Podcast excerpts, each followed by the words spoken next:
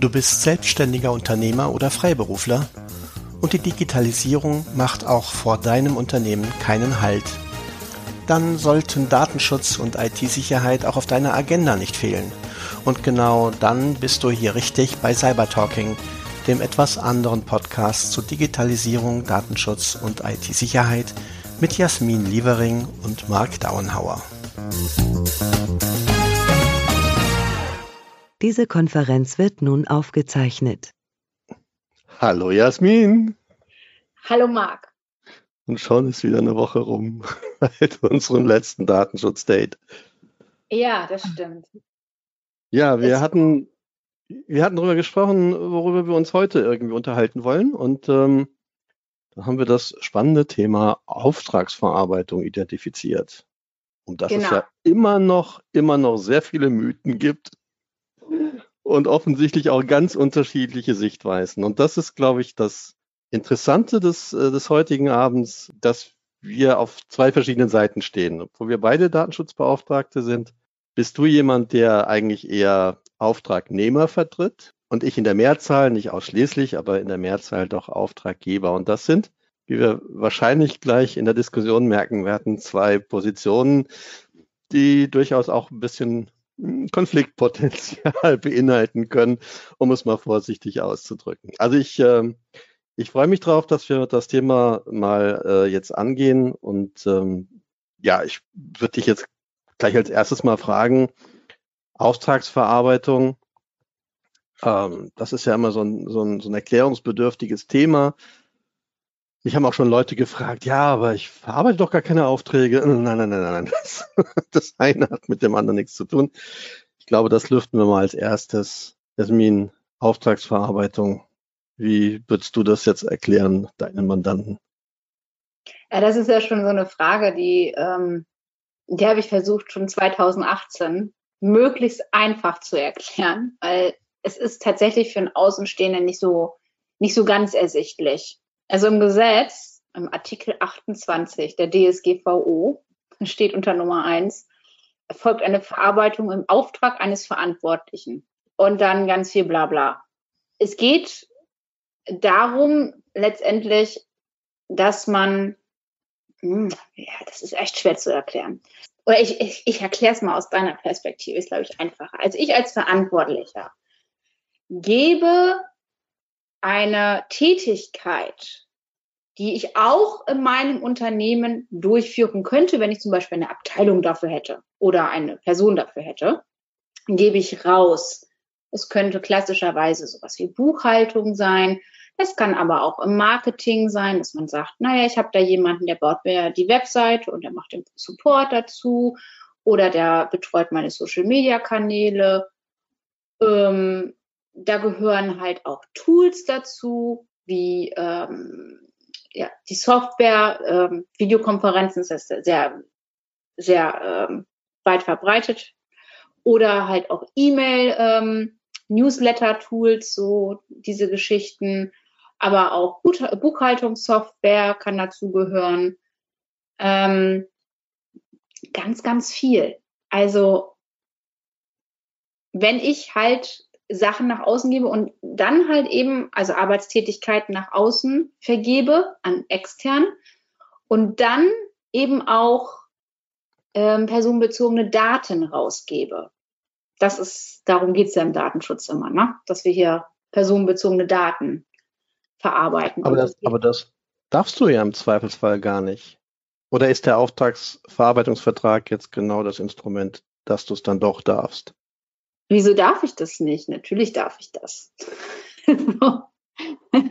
Natürlich darf ich da, also grundsätzlich darf ich ja schon mal personenbezogene Daten eigentlich zwar nicht verarbeiten, außer ich halte mich an die DSGVO. Ähm, aber natürlich darf ich das, äh, darf ich ja für mich als Unternehmen entscheiden, ich möchte eine Tätigkeit nicht, vielleicht nicht dauerhaft oder halt eben dauerhaft in Expertenhände geben. Und ähm, dann brauche ich eine Rechtsgrundlage, das stimmt dafür. Du brauchst eine Rechtsgrundlage. Du brauchst eine Rechtsgrundlage für die Weitergabe. Und wenn ich die DSGVO richtig lese, dann käme ja in allererster Linie mal das berechtigte Interesse in Frage. Also will, sag, will sagen, nehmen wir an, ganz einfacher Fall, ich habe einen Kunden, der gibt mir einen Auftrag, irgendwas zu tun. Und ich entschließe mich jetzt aber Dinge in meinem Betrieb, die mit dem Auftrag selber nichts zu tun haben, die also nicht erforderlich sind, um diesen Auftrag zu erfüllen, die gebe ich jetzt aber als Teilaufgaben raus. Dann fehlt mir typischerweise die Rechtsgrundlage zur Erfüllung eines Auftrags. Die kann ich nicht anwenden. Genau. So, bleibt im Zweifelsfall nur die Rechtsgrundlage, mein ähm, berechtigtes Interesse nach arbeitsteiliger Erledigung meines Geschäftsbetriebes und damit sozusagen die, die Einbeziehung externer Dritter. So, das hat aber den Haken, dass ich das nur machen darf, wenn seitens des Betroffenen kein äh, höhergewichtiges Interesse am Ausschluss dieser Weitergabe ist. Das heißt, das steht natürlich in einer gewissen Weise auf, äh, auf wackeligen Füßen.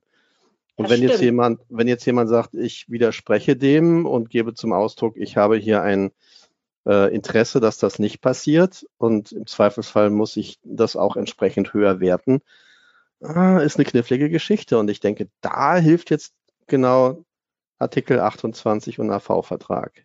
Es hat ja auch noch einen anderen Nachteil. Ne? Wenn ich das eben nicht mache und auch berechtigtes Interesse Daten an Dritte weitergebe, das wäre dann ja ein Dritter. Mhm. Ähm, dann hätte ich natürlich eben das Problem, dass dieser Dritte der betroffenen Person, also, dann, also meinem Kunden, mitteilen müsste, dass seine Daten verarbeitet werden. Also meine Daten verarbeitet werden, also die des Kunden verarbeitet werden. So. Ja, also so. wir hätten praktisch diesen, diesen Fall des Artikel 14. Ne? Die Daten genau. sind nicht beim Kunden erhoben worden, sondern sind indirekt dahin gelaufen und die Informationspflicht besteht natürlich an der Stelle. Genau, das, äh, das so. käme noch dazu.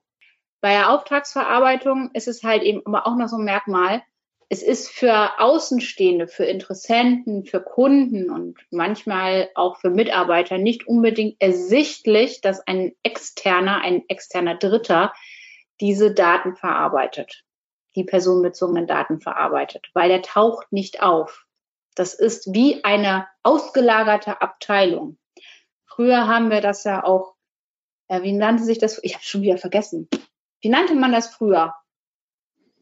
Früher hieß es Auftragsdatenverarbeitung. Man hat einfach das Daten, ja, ja, man hat einfach das Daten rausgeschmissen. Ja, das Daten rausgeschmissen. Genau.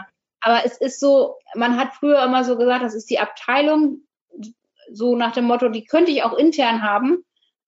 Und manche Unternehmen haben sie intern, aber vergeben halt für besondere Aufträge oder halt ähm, auch dauerhaft eben Aufträge, ähm, Verarbeitungstätigkeiten eben an externe. Und es ist dem Kunden halt nicht unbedingt ersichtlich oder dem Interessenten nicht unbedingt ersichtlich, dass das jetzt äh, ja jemand anders dahinter steckt. Ich sage mal so, wenn ich auf eine Webseite gehe dann äh, und mich irgendwo im Newsletter anmelde, ich weiß nicht, wer die Webseite äh, pflegt, Support macht, Beratung und Support. Das sehe ich ja nicht. Gut, wenn wir es jetzt konsequent spielen würden mit dem berechtigten Interesse, hieße das ja, dass in dem Moment wo meine personenbezogenen Daten zum Beispiel durch den Webseitenbetreiber erfasst werden, wenn ich die Webseite besuche, er mich eigentlich separat darüber informieren müsste, dass er jetzt meine Daten verarbeitet.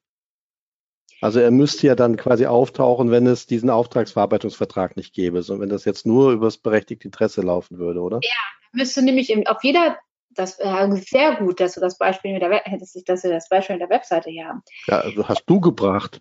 Ja, das habe ich gebracht, unbewusst. Dann müsste in jeder Datenschutzerklärung auch stehen, wer der Hoster ist dieser, dieser, dieser Webseite. Ja. Ja, du müsstest ja. im Prinzip die ganze Kette, Verarbeitungskette dann ja. offenlegen letztlich, ne? Oder die müsste sich selber offenlegen. Ja, also ähm, es müsste halt eigentlich normalerweise dann ja drinnen stehen, äh, auf, auf, äh, bei wem, auf welchem Server ist das gehostet? Wo, wo hm. ist das? Das ist, das weiß ja keiner. So. Und diese Info bringt uns auch nicht weiter. Sind wir mal ehrlich, die bringt uns nicht weiter. Ob das jetzt, ich sag keinen Namen, sonst krieg ich, sonst krieg ich Ärger. Esmin ist voreingenommen. ah, Quatsch. Aber das heißt, das heißt ja im Klartext, der AV-Vertrag macht den Dritten virtuell sozusagen zu einem Teil des Unternehmens. Genau. Und das Unternehmen selber bleibt verantwortlicher für die Verarbeitung, auch wenn sie durch einen Dritten extern erledigt wird. Das genau. Ist, das ist im Prinzip der Kern des AV-Vertrages.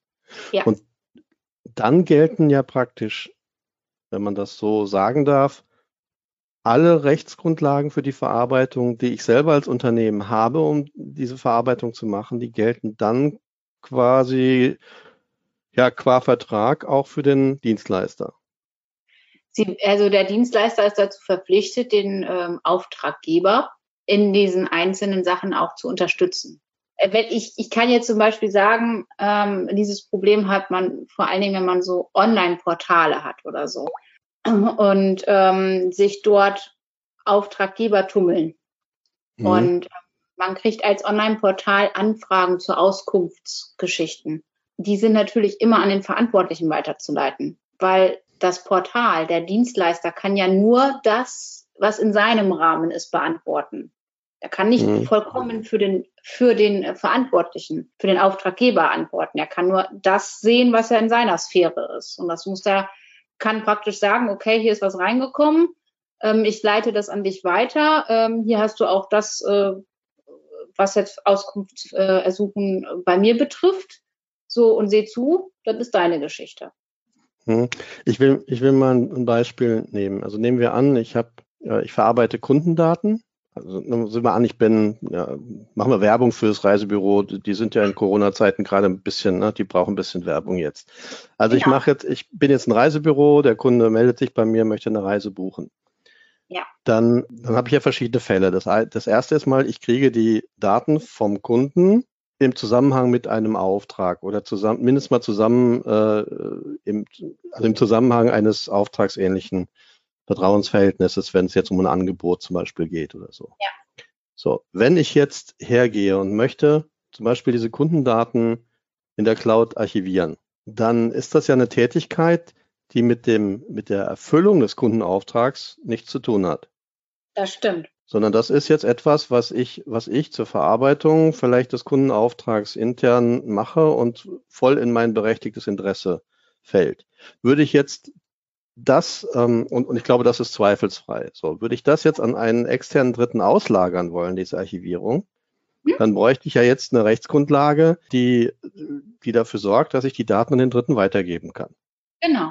Die müsste ich jetzt erstmal suchen. So. Und eine Möglichkeit ist es, dass es, dass ich in Absatz, äh, in, in, in Artikel 6, Absatz 1 irgendwas finde, was mir hilft. Genau. Oder die andere Variante, oder die andere Variante wäre, dass ich sage, naja, das, was für mich intern gilt, das möchte ich auf den dritten äh, quasi erweitern. Ich möchte sozusagen den in mein, virtuell in mein Unternehmen damit reinpacken.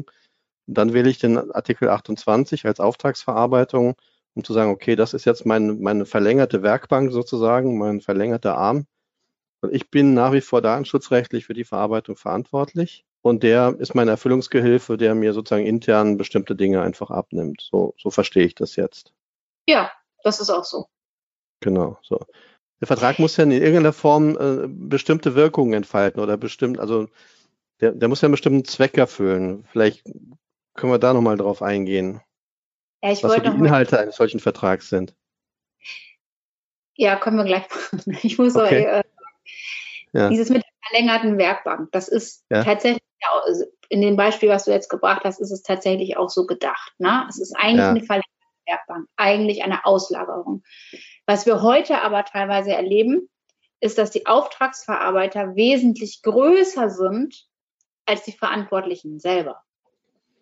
So, und das ja, wenn so, du jetzt an Cloud, Cloud-Dienste wie Microsoft oder, oder äh, Amazon oder so denkst, ja, da bin ich ja ein kleines Lichtchen dagegen, ja, das ist richtig. Genau, und ähm, das ist, das führt halt eben auch ähm, zu Problemen in der Kommunikation, sage ich mal. Ne? Also das führt auch bei uns Datenschutzbeauftragten zu Kommunikationsproblemen mit den Auftragsverarbeitern dann teilweise. Das ist ein total spannender Punkt. Ähm, den, sollten wir, den sollten wir tatsächlich uns nochmal auch später für die Diskussion zwischen Auftraggeber und Auftragnehmer aufheben. Aber es ist insofern spannend, als dass dieses Konstrukt, wenn man es erstmal liest, sich so liest, okay, ich habe einen Auftraggeber, der ist Herr des Verfahrens und der ist der Mächtige.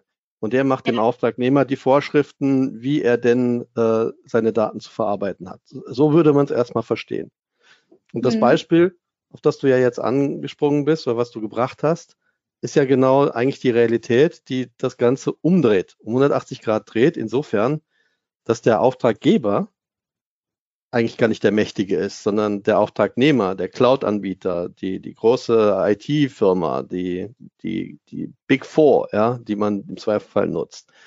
Die haben genau. eigentlich die Macht und die bestimmen eigentlich, wie die Datenverarbeitung läuft und nicht der, und nicht der Auftraggeber. Und das ist, äh, das muss man sich natürlich im Zusammenhang mit Artikel 28 mal genau angucken, ob das überhaupt so funktionieren kann. Äh, spannende Diskussion, sollten wir uns aufheben. Ja, das sollten wir uns aufheben. So, ähm, du hast jetzt gerade gefragt, was da jetzt alles rein muss in so einen Auftragsverarbeitungsvertrag, wie es heißt. Vielleicht bevor wir das im Einzelnen äh, nochmal, ja. oder du das jetzt im Einzelnen nochmal äh, an, anbringst. Wenn ich den Artikel 28 richtig lese, spricht er ja von einem Vertrag oder einem Rechtsinstrument. Das sorgt zumindest bei meinen, bei meinen Kunden immer wieder ähm, für Verwirrung, weil sie, weil sie natürlich immer klassisch von dem Auftragsverarbeitungsvertrag ähm, ausgehen und unter einem Vertrag verstehen die ein Schriftstück, was von beiden Seiten irgendwie unterschrieben wird, äh, was man in die Kamera halten könnte jetzt und ähm, was sozusagen irgendwie das, das, das manifestiert, ja, so. Aber de facto heißt ja Rechtsinstrument, dass es auch andere Formen gibt, äh, in denen sich die Vertragsparteien irgendwie binden. Könnten ja auch AGBs sein. Gut, ist auch eine Form von Vertrag. Diese Offenheit lässt äh, das Gesetz hier zu. Das ist nicht zwingend dieser klassische Vertrag sein muss, den man so erstmal voraussetzen würde, wenn man das Wort Auftragsverarbeitungsvertrag äh, so hört. Ne? Ja, das ist ja halt auch eben ähm, in, in Deutschland halt eben so, dass wir eigentlich nur diesen Vertrag kennen hm. und den Handschlag. Aber das ist jetzt auch Geschichte. Ähm, ja, es ist, es, also wir hatten uns ja vorgenommen, nicht über Corona zu sprechen, aber. Also ja, es gibt auch noch in Teilen von Deutschland gibt es noch die Tradition, dass Verträge geschlossen werden per Handschlag. Aber in Deutschland ist es tatsächlich, wir sind sehr fixiert auf diesen Vertrag. In, in mhm. anderen EU-Ländern ist das nicht so.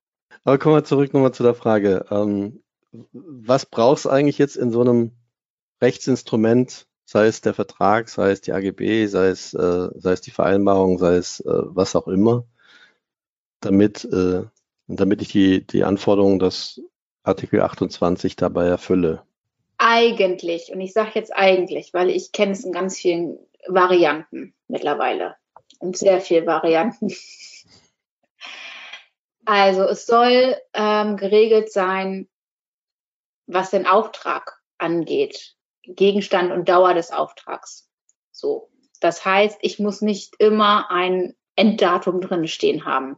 Das kann auch unbefristet sein. Oder siehe Hauptvertrag. Na, also da sieht man ja schon, es ist nicht ein Vertrag, der, der irgendetwas ähm, physisch einen Auftrag regelt, sondern ein eher so eine Art ähm, Ergänzung mhm. zu, sehen, zu einem tatsächlichen Auftrag. Nur es muss irgendwo definiert sein, in irgendeinem Hauptwerk, sage ich mal, ähm, was überhaupt der Gegenstand ist der Verarbeitung. Das halte ich für viel wichtig, also für sehr wichtig, dass das irgendwo geregelt ist, dass es genau definiert ist, was ist eigentlich jetzt ähm, die, die Verarbeitungstätigkeit oder die Verarbeitungstätigkeiten. Mhm. So.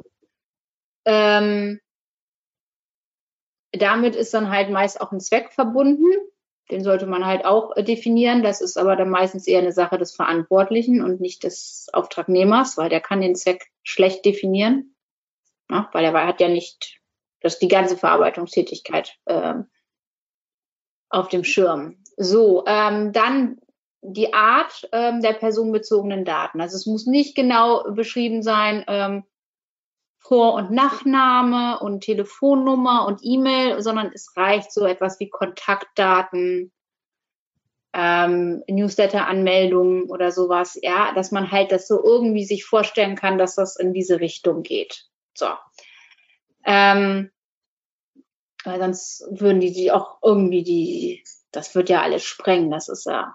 Naja, es hätte ja auch sozusagen den Nachteil, dass ähm, auch jede geringfügige Änderung am an der Verarbeitung sofort irgendwie wieder, ein, wieder eine Vertragsänderung nach sich ziehen würde, das ist ja dann auch nicht, kann ja auch nicht gewollt sein. Genau. Dann sollen die Kategorien der betroffenen Personen ähm, definiert sein. Das heißt, grob sagen, ähm, worum geht's? Geht's um Kunden, geht's um Interessenten, geht's um Lieferanten? Die werden übrigens immer wieder vergessen.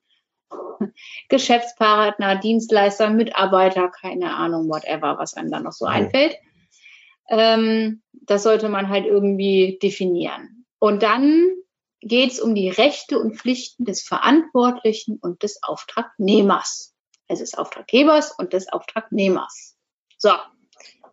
Und das ist immer, ähm, das sind immer die Punkte, wo es dann ganz besonders viel Gesprächsstoff gibt. Wer geht wie weit? So. Mhm. Und ähm, da haben wir zum Beispiel ähm, sehr schöne Punkte, sage ich mal, in der, in der DSGVO drinne stehen. Wir haben zum Beispiel den Punkt dokumentiert, äh, dokumentierte Weisung. Der Verantwort also der Auftraggeber soll dem Verantwort äh, soll den Auftragnehmer, also der Verantwortliche soll dem Auftragnehmer dokumentierte Weisung geben. Daraufhin darf der Auftragnehmer auch eigentlich nur aktiv werden.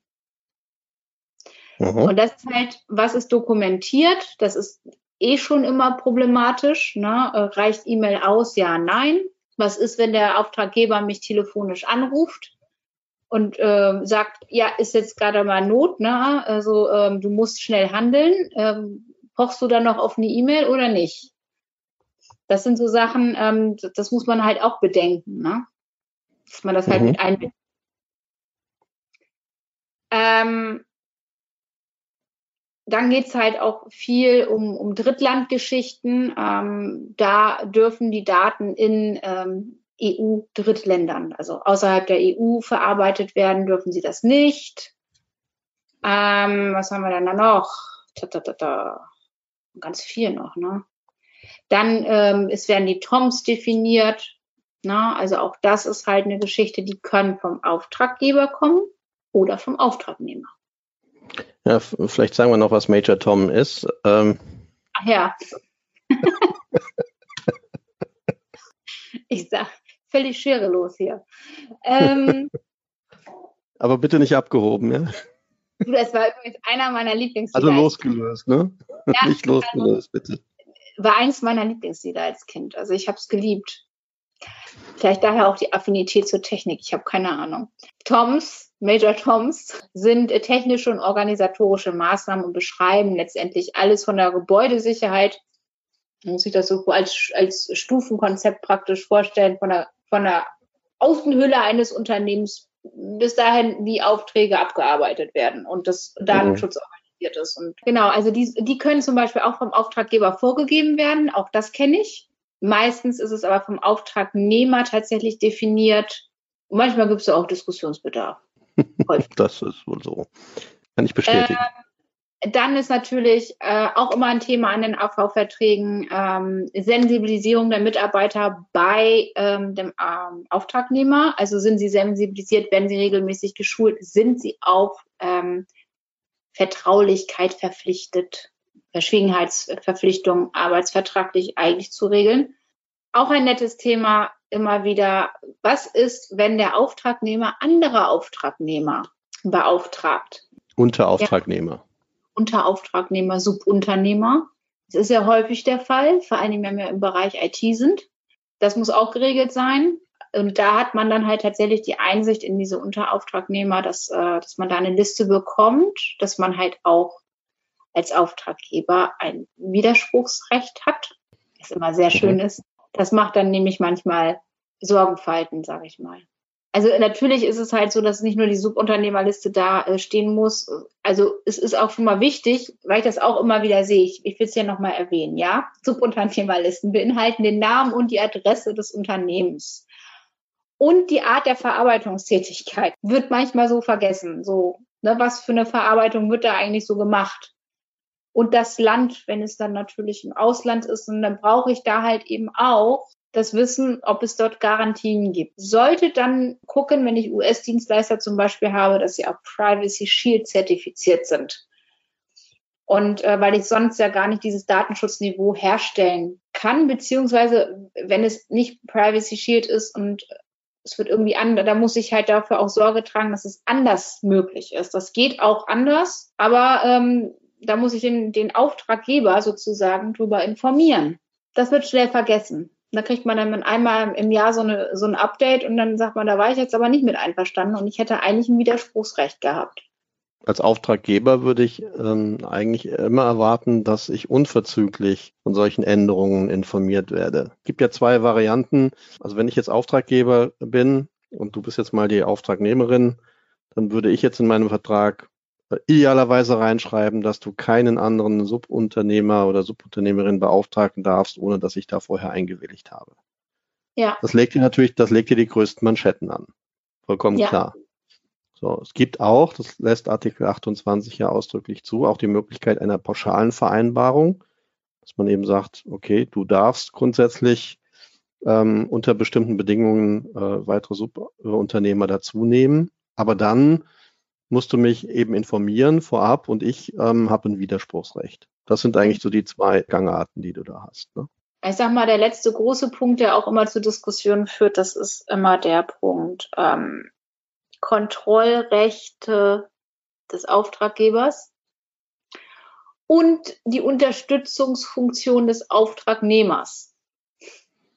So, das sind so, so zwei Punkte, die immer sehr gerne diskutiert werden. So, und da stehen ja auch teilweise dann irgendwie ähm, Vertragsstrafen und so ein Krams drin. Also das ist ja, da gibt's ja ganz harte Sachen. Und da haben sich dann auch manchmal so Leute hingesetzt, wo ich sage, oh, die wollten auch keine Freundschaft im, im Geschäftsleben. Die nehmen zu ganz harten Bandagen. Das stimmt. Das stimmt.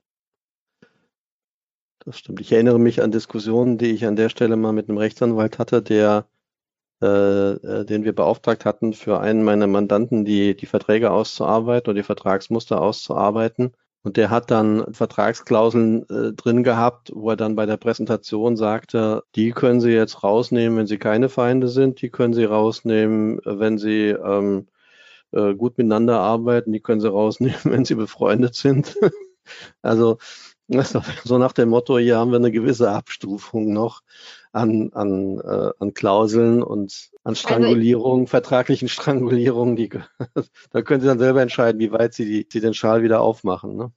Ja, also ich habe tatsächlich schon, schon Sachen gesehen. Also da wurden ja, ähm, da wurde praktisch ein Server-Level Agreement in den Auftragsverarbeitungsvertrag reingeschrieben. Ja, wo ich mich halt gefragt habe, warum? Wir haben doch ein Service-Level Agreement. Na, mhm. warum muss ich das dann noch mit reinschreiben? So, und da gab es dann Abstufungen, ne? wenn du das und das nicht innerhalb von, von 24 Stunden oder von sechs Stunden oder sowas, ne? also es kann echt so drei, sechs, neun Stunden so ähm, gemeldet hast, äh, dann hast du dann, äh, gab's so richtig schöne, schöne Vertragsstrafen. Da habe ich gesagt, also Leute, äh, ne? muss so ein bisschen, bisschen nett miteinander sein. Das ist ja tatsächlich immer die Frage, wenn äh, so ein Auftragsverarbeitungsvertrag geschlossen wird, dann ja, so habe ich es jetzt verstanden, mit dem Ziel, dass der Auftraggeber möglichst viel Kontrolle über den Verarbeitungsprozess beim Auftragnehmer behält. Nicht im Detail, aber doch, was die Rahmenbedingungen anbetrifft. Ja. Und die Frage, die ja immer spannend ist, wie viel Entscheidungsfreiheit hat denn der Auftragnehmer noch am Ende des Tages? Das ist tatsächlich. Ist das jetzt alles haarklein vorgegeben oder darf der Auftragnehmer auch noch in seinem Beritt Dinge frei entscheiden, ohne dass es dem Charakter der Auftragsverarbeitung zuwiderläuft? Das ist ähm, immer der große, der große Punkt. Da muss ich auch ganz ehrlich sagen, ähm, das ist tatsächlich auch teilweise schwer. Das ist äh, immer eine Einzelfallentscheidung. Dann kann man auch nicht sagen, das ist für die Branche so, sondern das ist immer eine Einzelfallentscheidung der Verarbeitungstätigkeit. Man kann halt von sehr, sehr frei gehen. Zum Beispiel die Frage, zum Beispiel in der Werbebranche. Wie viel ist da, wie viel ist da vordefiniert? Ne? Also ähm, sind die Leute frei und dürfen Werbebudgets frei verwenden, wie es eine Abteilung auch machen würde? Oder sie müssen für jedes alles eine Anfrage stellen. Das ist halt die, die Frage. Und deswegen sage ich ja, das geht nicht, äh, das kann man nicht pauschal beantworten. Das ist immer mit sehr viel Fingerspitzengefühl, weil man muss halt gucken, was würde eine normale Abteilung für Möglichkeiten haben, weil danach richtet sich das so ein bisschen. Ne? Mir fällt jetzt ein konkretes Beispiel ein, wenn ich sage, ich gebe zum Beispiel das Hosting einer Webseite an einen externen Dienstleister, der verarbeitet auch in dem Zusammenhang die dabei entstehenden ähm, oder auftretenden personenbezogenen Daten. Es widerspricht meiner Auffassung nach nicht dem Charakter der Auftragsverarbeitung, wenn ich zum Beispiel die Wahl der, der Serverbetriebssysteme und der Technologie die dem Hosting zugrunde liegt, wenn ich das sozusagen in die Verantwortung des Auftragnehmers gebe, ohne dass ich jetzt für jeden Schritt der Administration oder für jeden Schritt der Infrastrukturänderung darüber informiert sein muss, beziehungsweise dem zustimmen muss, sondern da wäre es eher so wichtig aus meiner Sicht, dass ich die Rahmenbedingungen der Infrastruktur, also Security-Anforderungen etc. pp. abstrakt beschrieben habe und sage, das ist sozusagen die Guideline. Solange du diese Security-Measures irgendwie einhältst, kannst du im Prinzip jede jede Technologie einsetzen, das ist mir dann egal. Das ist dann so deine Aufgabe im Rahmen der Bereitstellung des Services da will ich dir gar nicht reinreden. Und äh, trotzdem ist sozusagen der Charakter gewahrt, das ist eine Auftragsverarbeitung. Ich meine, anders würdest du ja so, so Hosting-Services ähm, oder auch so, so Cloud-Services wie bei, bei AWS oder bei, bei Microsoft gar nicht als Auftragsverarbeitung realisieren können, weil du kannst nicht denen diktieren, wie sie ihre Infrastruktur managen. Deswegen habe ich ja auch vorhin so gesagt, ähm, es sind manchmal auch Experten, die ich, die ich, an die ich diese Aufträge vergebe. So, das mhm. heißt auch nicht immer, dass ich bis in alle Tiefe das weiß, weil sonst könnte ich es ja selber. Dann, mhm. sonst könnte ich selber und wäre einfach nur zu faul. Aber ähm, es macht natürlich Sinn, dass ich demjenigen ähm, die Wahl lasse. Na, ich muss, aber deswegen sage ich ja auch, in den, in den Toms sind manchmal halt auch, die werden auch manchmal von den Auftraggebern vorgegeben, nicht im Detail. Aber die werden vorgegeben, dass ich sage, ja, also was du da wählst, ist vollkommen egal, aber es muss die und die und die Anforderungen erfüllen. So, das kann auch überprüft werden durch Audits, dass, dass, dass da halt ähm, IT-Security-Leute kommen oder halt auch Datenschutzbeauftragte, kommen immer darauf an, was das jetzt für ein Unternehmen ist. Ich sag mal, bei manchen macht es wenig Sinn, dass da jemand überhaupt hingeht, weil da ist nichts. Insofern ist natürlich der Anspruch, den Artikel 28 da an den Auftraggeber stellt, seinen Auftragnehmer zu überprüfen und zu kontrollieren und so weiter und so fort, der ist, ist natürlich ähm, eine sehr hohe Latte. Da, da hält man das Stöckchen sehr hoch und es gelingt nicht immer, da auch drüber zu springen. Ja, ich, mal, ich, werde, ich werde jetzt sicher nicht zum Microsoft eingeladen und sage, ich möchte jetzt gerne mal in Amsterdam das Rechenzentrum beobachten oder inspizieren, wo meine, wo meine Cloud-Daten liegen. Da sagen die ja, danke fürs Gespräch, aber ähm, nee. Ja, das liegt aber an der Organisation von Audits. Also da muss ich ja mal ganz ehrlich sagen, weil ja jeder Auftraggeber denkt, er müsste selber da jetzt hinfahren. Das ist ja Blödsinn. Man kann ja auch Zusammenschlüsse machen. Man kann auch unter DSB Zusammenschlüsse machen und sagen, okay, einer fährt jetzt von uns dahin und guckt sich das an. Dann haben, hat er, dann, das ist, und deswegen sage ich auch immer, die Auftragnehmer, natürlich mögen die das nicht. Da steht das zwar drinnen und dann musst du zwei Wochen vorher oder, weiß ich nicht, acht Wochen vorher Bescheid sagen, dass du da ankommen möchtest. So. Und du darfst ja den Betrieb nicht stören und hast du nicht gesehen. So, wenn das jetzt natürlich jeder Kunde machen würde, ja, dann sind die eigentlich 365 Tage im Jahr damit beschäftigt, Audits zu machen und kommen gar nicht mehr zum Arbeiten. Deswegen ist das aber eher eine Frage, wie macht man es klug und nicht, wie macht man sich viel Arbeit. Gut, deswegen kommen ja offensichtlich auch ähm, Auftragnehmer an der Stelle auf die Idee, sich sozusagen den Datenschutz zertifizieren zu lassen. Das heißt, alles das, was typischerweise Gegenstand einer Kontrolle durch den Auftraggeber wäre, sich von unabhängiger Stelle testieren zu lassen, um dann zu sagen, hier Leute, das ist mein Testat. Das muss euch eigentlich als, als Nachweis meiner sorgsamen Arbeitsweise und meines sorgsamen Umgangs mit euren Daten ausreichen. Muss, nicht, kann. Ne? Also ich sag mal so, wir wissen zum Beispiel vom Privacy Shield, das ist eine Selbst, Selbstzertifizierung. Ich, ne, also da ist niemand hingefahren vom TÜV und hat geguckt sage ich mal, ne? oder von der DEKRA oder von anderen Prüforganisationen. Das ist so nach Treu und Glauben sehr weit umgesetzt. Mhm. Und da sehr ist viel mehr Glauben als Treu dabei. Also meine Meinung zum Privacy Shield, ähm, die können wir nochmal an anderer Stelle diskutieren. Ja, du weißt, was, was Aber ich von meine. Dieser Art, ich weiß, was du meinst, weil von dieser Art der Zertifizierung habe ich jetzt nicht gesprochen, sondern tatsächlich von, von äh, unabhängigen, akkreditierten Stellen, mein Gott, das ist ein schwieriges Wort um die Zeit, von akkreditierten Stellen, die ähm, denen man auch einen gewissen Vertrauensbonus entgegenbringt, dass sie ihre Arbeit einigermaßen ordentlich machen.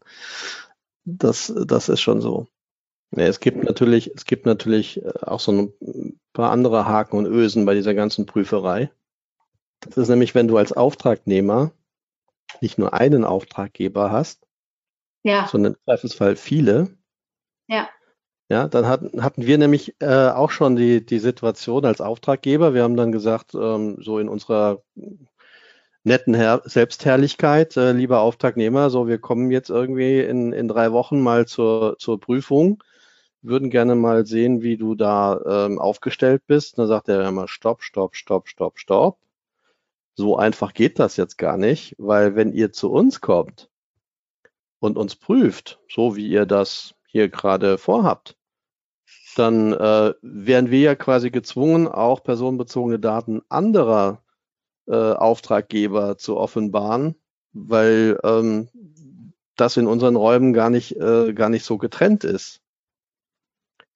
So, dann hast du natürlich erstmal einen, einen Punkt, ja, ein Problem. Das heißt, wenn du in so eine Prüfung reingehst, muss natürlich der Auftragnehmer auch in der Lage sein, dir die Dinge zu zeigen, die für dich relevant sind, ohne dabei letztlich die, die Persönlichkeitsrechte anderer Personen zu beeinträchtigen.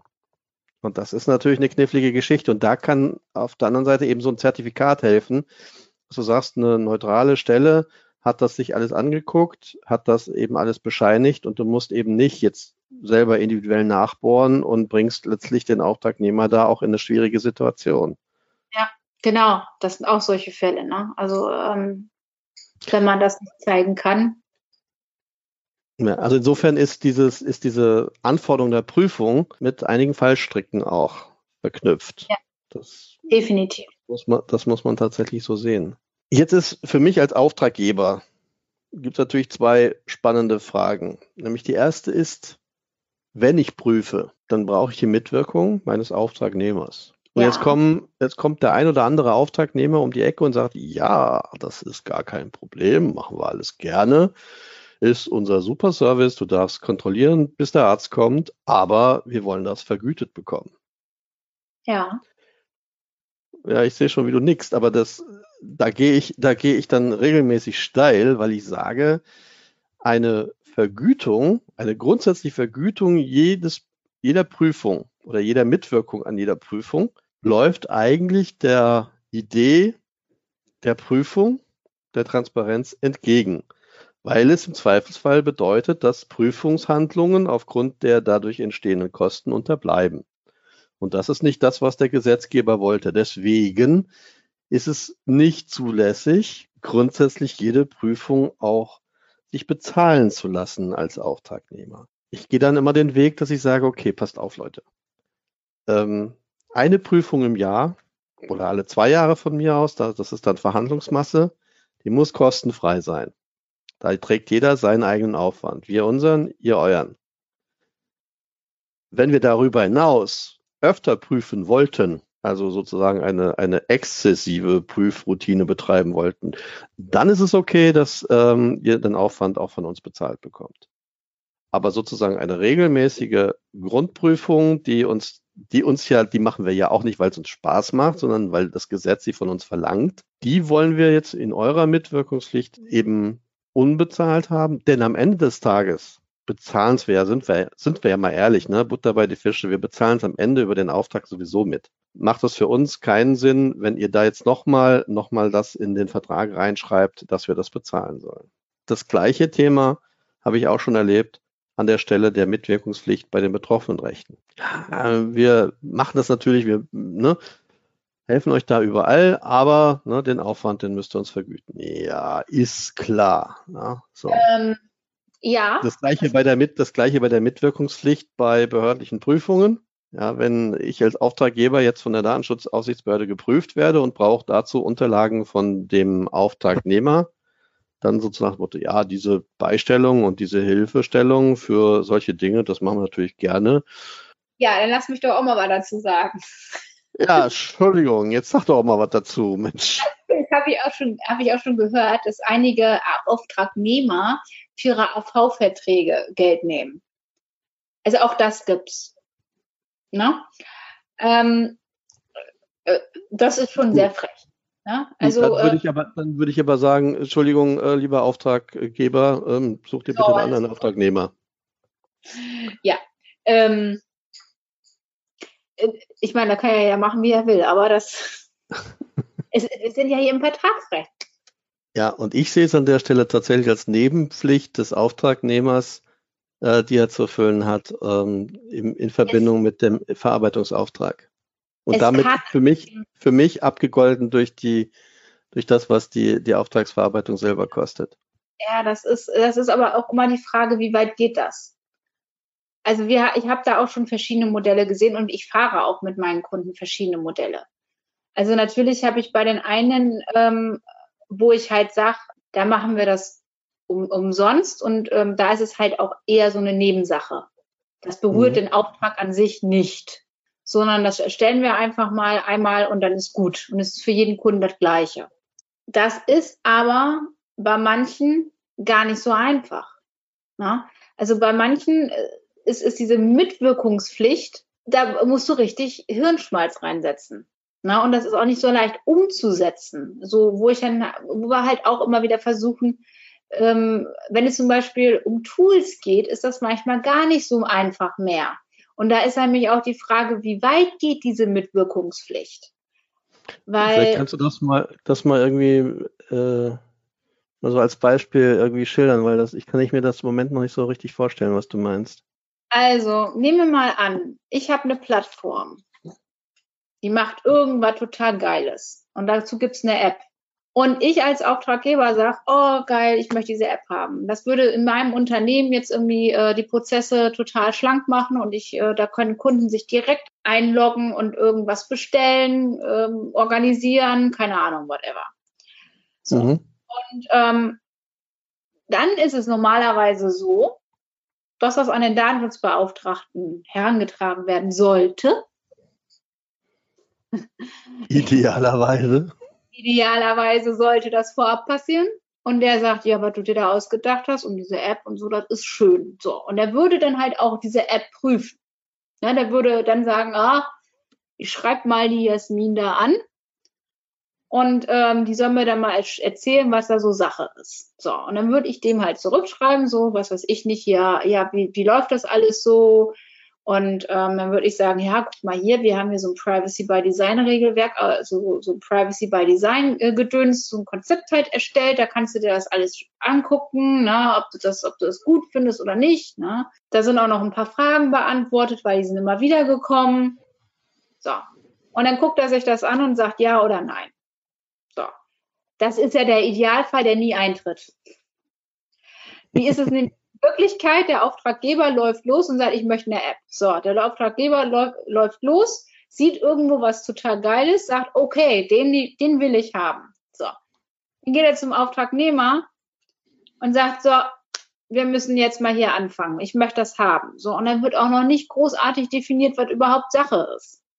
Na? Also da wird noch nicht mehr großartig definiert, weil der, weil der Auftraggeber in dem Moment selber noch nicht weiß, was eigentlich die, was eigentlich die Verarbeitung ist und zu welchem Zweck und überhaupt. Das weiß er dann in dem Moment noch gar nicht. So, das ergibt sich dann erst im Laufe des Auftrages. Und dann haben wir natürlich ein Problem. Weil alles, was ich mir dann schön vorher so ausgedacht habe, was man Kunden oder Auftraggebern an die Hand geben könnte, funktioniert nicht mehr. Das wandelt sich ja im Laufe der, des, des Auftrages wandelt sich das Ganze, so bis dann die App endlich fertig ist. Und dann kommt am ganz am Ende kommt dann mal irgendein unzufriedener Kunde, der sagt, ich möchte meine Daten gelöscht haben. Und dann fängt die ganze Scheiße an, nach bei mir auf dem Tisch. Der Jasmin, da will irgendjemand deine Daten gelöscht haben. Ja, wie mache ich das denn jetzt? Mit den Rechnungen oder sowas.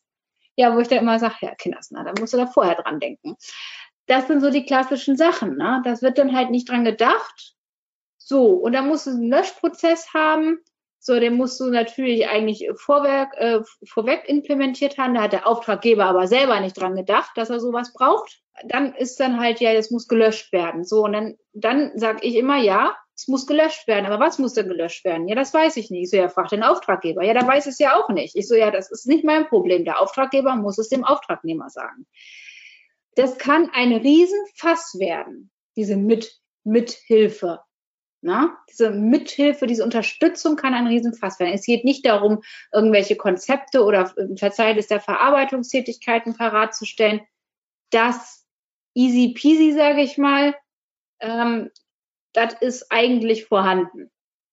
Aber ich glaube, den Unterschied muss man, den Unterschied muss man tatsächlich machen. Ja, man muss halt nur, wenn es dann um diese betroffenen Rechte geht, die halt tatsächlich umzusetzen, das kann extrem aufwendig werden. Das sind ja immer so die Einzelsachen. Das kommt ja nicht im Gro. Da kommen ja nicht 100 Leute an und sagen, wenn wir meine Daten gelöscht haben, sondern es sind ja immer so pro Monat fünf oder so. Und diese fünf machen dann so viel Aufwand. Okay, habe ich verstanden. Zwei, zwei, drei, zwei, drei Punkte dazu. Also zunächst mal würde ich ganz klar unterscheiden zwischen datenschutzbezogenen Arbeiten im Rahmen eines, eines Projektes. Ja. Und ähm, datenschutzbezogenen Arbeiten im Rahmen einer, einer, eines laufenden Betriebs. Das, ja. sind zwei, das sind zwei Themen. Das heißt, dein Beispiel aufgreifend, wenn ich jetzt eine App entwickeln lasse und habe da meinen Dienstleister, der mir die App-Entwicklung macht, der die Plattform hinterher auch betreiben wird, dann sind natürlich alle konzeptionellen Arbeiten rund um den Datenschutz während der App-Entwicklung bis zu dem Moment, wo wir das ganze Ding in Betrieb nehmen, Teil der Entwicklung. Das, das muss so sein und damit natürlich auch zu budgetieren und zu bezahlen. Damit hätte ich auch als Auftraggeber äh, aus datenschutzrechtlicher Sicht das geringste Problem. Das, was ich, wo ich regelmäßig das Problem habe, ist, wenn es darum geht, dass beim Betrieb, bei der eigentlichen Auftragsverarbeitung, wenn sie später tatsächlich läuft, ich ja auch eine Überwachungspflicht habe und ich ja. auch eine Mitwirkungspflicht des, äh, des Betreibers der Plattform brauche. Ja. Und dass ich da nicht jeden Handgriff wieder vergüten lassen will, einfach um zu vermeiden, dass jemand sagt, na, das kostet Geld, das lassen wir jetzt. Ich möchte, dass ähm, das so niederschwellig ist wie möglich. Ich gestehe dem Dienstleister oder dem Auftragnehmer allerdings zu, dass eine Klausel drin ist, die sagt, wenn das jetzt exzessiv wird, also wenn das jetzt über ein gewisses Maß hinausgeht, dass dann auch eine entsprechende Kostenbeteiligung dann dabei, dabei erfolgt. Aber nicht grundsätzlich jetzt, sagen wir mal, der erste Handgriff. Und es gibt ja tatsächlich auch Dinge, die kritisch sind. Also Betroffenenrechte ja. finde ich extrem kritisch, weil das ist die beste Einladung für die Aufsichtsbehörde zur Kontrolle zu erscheinen, wenn ja. die nicht ordentlich äh, abgebildet sind. Und das Zweite, das ist natürlich das Thema Datenpanne. Ja, logischerweise. So, und ich weiß nicht, wie du das, wie du das siehst da ist für mich immer das Kritische als Auftraggeber, welches Zeitlimit setze ich dem Auftragnehmer, eine bei ihm stattgefundene Datenpanne an mich zu melden. Denn nach außen bin ich als Auftraggeber der Verantwortliche. Ich habe die 72-Stunden-Frist einzuhalten. Wenn ich natürlich erst nach 71 Stunden die Meldung kriege, dann bleibt mir nur noch dieses Stündchen Zeit, das auch zu melden. Ist eine doofe Geschichte. Also deswegen brauchst ja. da irgendwie so eine, so eine, so eine, so eine Regelung. Aber da stehe ich ja natürlich als Auftraggeber jetzt auf, äh, auf dem Standpunkt zu sagen, Leute, wenn ihr, wenn ihr Auftragnehmer sein wollt und das professionell machen wollt, dann müsst ihr einen Prozess haben. Ja. Egal, ob ihr, jetzt, ob ihr jetzt gehackt seid oder nicht. Ich meine, den Prozess brauche ich auch. Es kann ja auch sein, dass ich selber gehackt werde als Auftraggeber. Das sicherstellt. Und das sagt das Gesetz ja auch, dass sozusagen nach Entdeckung des Vorfalls ich innerhalb der 72 Stunden melden kann. Das heißt, wenn ich jetzt natürlich äh, einen, einen Data Breach habe und ich entdecke den erst äh, vier Wochen später, diese, dieser Zeitdelay ist mir jetzt auch nicht vorzuwerfen, weil zum Beispiel der Angreifer besonders geschickt vorgegangen ist und man ihn hat einfach auch schwer entdecken können ja, dann zählt natürlich die 72 Stunden ab erst dem Moment, wo ich es wo ich's tatsächlich entdecke. Ähm, da erwarte ich natürlich von einem Auftragnehmer auch. Wenn ich was sagen, solche Geschichten sind aber Sachen von SLAs und nicht, also von Server Level Agreements tatsächlich und nicht vom Auftragsverarbeitungsvertrag. Fristen, Zeiten. Ähm, sehe ich, sehe ich genau, sehe ich genau an der Stelle ein bisschen anders. Also ich stimme dir grundsätzlich zu, dass alles, was SLAs ist, Bezug auf die Verarbeitung, auf die reine Verarbeitung gehört da gar nicht rein. Aber was Zeiten und Fristen sind in Bezug auf die datenschutzrechtliche Abwicklung, das gehört für mich ganz klar in den Auftragsverarbeitungsvertrag rein. Wenn, es, wenn es für die Auftragsverarbeitung eben an der Stelle für den, für den datenschutzrechtlichen Teil, weil es geht ja bei der Auftragsverarbeitung tatsächlich um die datenschutzrechtliche Darstellung äh, der Verarbeitung, dann ist das schon relevant. Und wenn ich äh, da reinschreiben will, dass, äh, dass ein Datenschutzvorfall, der erkannt worden ist, binnen äh, 48 Stunden zu melden ist, damit ich den Rest der Zeit noch habe, dann selber die Meldung an, den, an die Aufsichtsbehörde zu geben, dann ist das eine Frist, die würde ich äh, schon ganz stark in den Auftragsverarbeitungsvertrag reinschreiben, weil das ist ja, das ist ja eine ganz wesentliche Vertragspflicht hier. Ja, und da siehst, da siehst du mal, ähm, das sehe ich nämlich anders. Und das, das hängt bei mir aber auch tatsächlich davon ab, ob das jetzt, wenn ich, ich deswegen sage ich ja, wir müssen immer unterscheiden, wo wir uns gerade befinden. Wenn ich zum Beispiel sowas wie beim Hoster sehe, oder auch bei einem Softwareunternehmen sehe ich das halt eben nicht so. Weil bei diesen beiden Arten von Unternehmen sind solche Sicherheitsvorfälle nicht nur einfach ein Datenschutzvorfall. Na, das ist für die ist das eine ganz einfache Geschichte. Das ist deren Auftrag. Die müssen, die, also ein Hoster hat zum Beispiel den Auftrag, dass, äh, dass ähm, ja, ein Server ein, eine, eine Cloud da ist. Wenn die nicht da ist, nicht erreichbar ist, ich mich nicht einloggen kann, ähm, ich die Webseite nicht aufrufen kann, dann ist das ein Vorfall. Dann ist das schon ein, ein Sicherheitsvorfall. Ob es ein Data Breach ist, das sei jetzt mal dahingestellt. Aber es ist ein, es ist ein Vorfall. Und ähm, bei denen ist es halt ganz einfach so, das ist für die aber der Auftrag. Ja, deswegen ist das eine SLA. Wenn ich natürlich sage, bei einer Werbeagentur oder beim Steuerberater, ne, das, also das ist, wenn, wenn da die Daten irgendwie gehackt worden sind oder ist eingebrochen und der hat irgendwie alle, alle, alle Daten mitgenommen oder so. Ja, bei Steuerberater ist das ein blödes Beispiel. Aber äh, wenn beim Lohnbüro zum Beispiel eingebrochen worden ist oder die wurden gehackt und jetzt sind meine, sind die Daten meiner Mitarbeiter sind sonst irgendwo gelandet. Oder mhm. die, die ganze gesamte Buchhaltung ist sonst irgendwo gelandet. Das ist natürlich ein Datenschutzvorfall. Ja, das gehört natürlich nicht zur, zum Auftrag. Das ist, das ist mhm. richtig. Na, ein Einbruch gehört nicht, das gefährdet nicht den Auftrag an sich. Na, mhm. das ist, äh, da gebe ich dir natürlich recht. Da ist es aber auch nach wie vor nicht das Problem, innerhalb von 48 Stunden dem Kunden das da Bescheid zu geben das, was ich erlebt habe an Datenpannen bei Nicht-Softwareunternehmen, ja, also die nichts mit Software oder IT zu tun haben, ganz ehrlich, das sind falsch verschickte E-Mails. Das ist menschliches Versagen gewesen. Ne? So, da hat einmal einer BCC nicht, nicht, äh, nicht richtig gesehen. Das ist so der klassische Fall. Oder Anhänge vertauscht. Auch das gibt's. Ähm, das ist so das, was ich am häufigsten, ehrlich gesagt, sehe. Ich weiß nicht, was du so am häufigsten siehst, aber.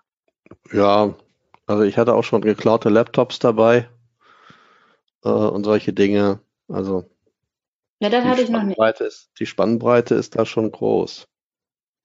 Aber ich hatte Gott sei Dank, doch, ich hatte einmal sogar äh, einen Ransomware-Angriff, aber ja. der ist der ist äh, Gott sei Dank äh, glimpflich abgelaufen, weil ähm, der nur in der Produktion stattfand bei einem Unternehmen und äh, die eigentlich keine Daten gefunden haben, die sie hätten wirklich, also die sie hätten verschlüsseln können mehr oder minder. Das, das hat einfach nur die Produktion massiv gestört. Die, die Systeme hat man wieder neu aufgesetzt und es war gut. Also es war jetzt nicht so ein Data Breach, wo man jetzt sagen könnte, da sind irgendwie Kundendaten abgeflossen oder so. Das heißt, auf diesen ganzen Systemen, die da betroffen waren, ist mehr oder minder das Betriebssystem verschlüsselt worden und der Rest waren keine Daten drauf. Das war also in dem Sinne eine sehr glimpfliche Aktion. Aber ja, ähm, hätte auch schief gehen können. Hätte auch ordentlich schief gehen können. Ja. Ja. Was wir beim nächsten Mal vielleicht besprechen können, wenn du magst, Das Thema ist für mich an der Stelle ganz spannendes. Das ist nämlich die Auftragsverarbeitung nach Artikel 28 versus gemeinsame Verantwortung nach Artikel 26. Weil das ist ein Ding, da ranken sich ja so viele Mythen drum und so viele Unsicherheiten. Ich glaube, dem Thema sollten wir auch nochmal auf den Grund gehen. Ja, das ist äh, auch immer wieder ein Thema, was mich beschäftigt, wo ich mich auch immer wieder frage. Was zum Henker ist das jetzt? Es ist auch so geil definiert, ja. Ja, und das, und das Schlimme an der Geschichte, und das sozusagen nur als kleiner äh, Spoiler-Alarm vorweg, das Schlimme ist ja, dass wenn du es falsch interpretierst, hast du einen Vertrag sozusagen auf der falschen Grundlage geschlossen, der dann gar nicht gültig ist oder gar nicht wirksam ist. Und dann hast du am Ende das Problem, dass du eben für die Situation keinen Vertrag hast. Ja. Und im Zweifelfall ein Bußgeld in der Backe. Deswegen ist es tatsächlich eine wichtige Geschichte, sich genau äh, Gedanken darüber zu machen, habe ich ein Auftragsverarbeitungsverhältnis, habe ich eine gemeinsame Verantwortung und was zum Henker ist dazwischen eigentlich der Unterschied? Und das war wieder unser heutiger Podcast Cyber Talking von Jasmin Lievering und Mark Downhauer. Ich hoffe, es hat euch gefallen. Wenn ja, dann schenkt uns einfach ein paar Likes und dann freuen wir uns, wenn ihr das nächste Mal wieder dabei seid.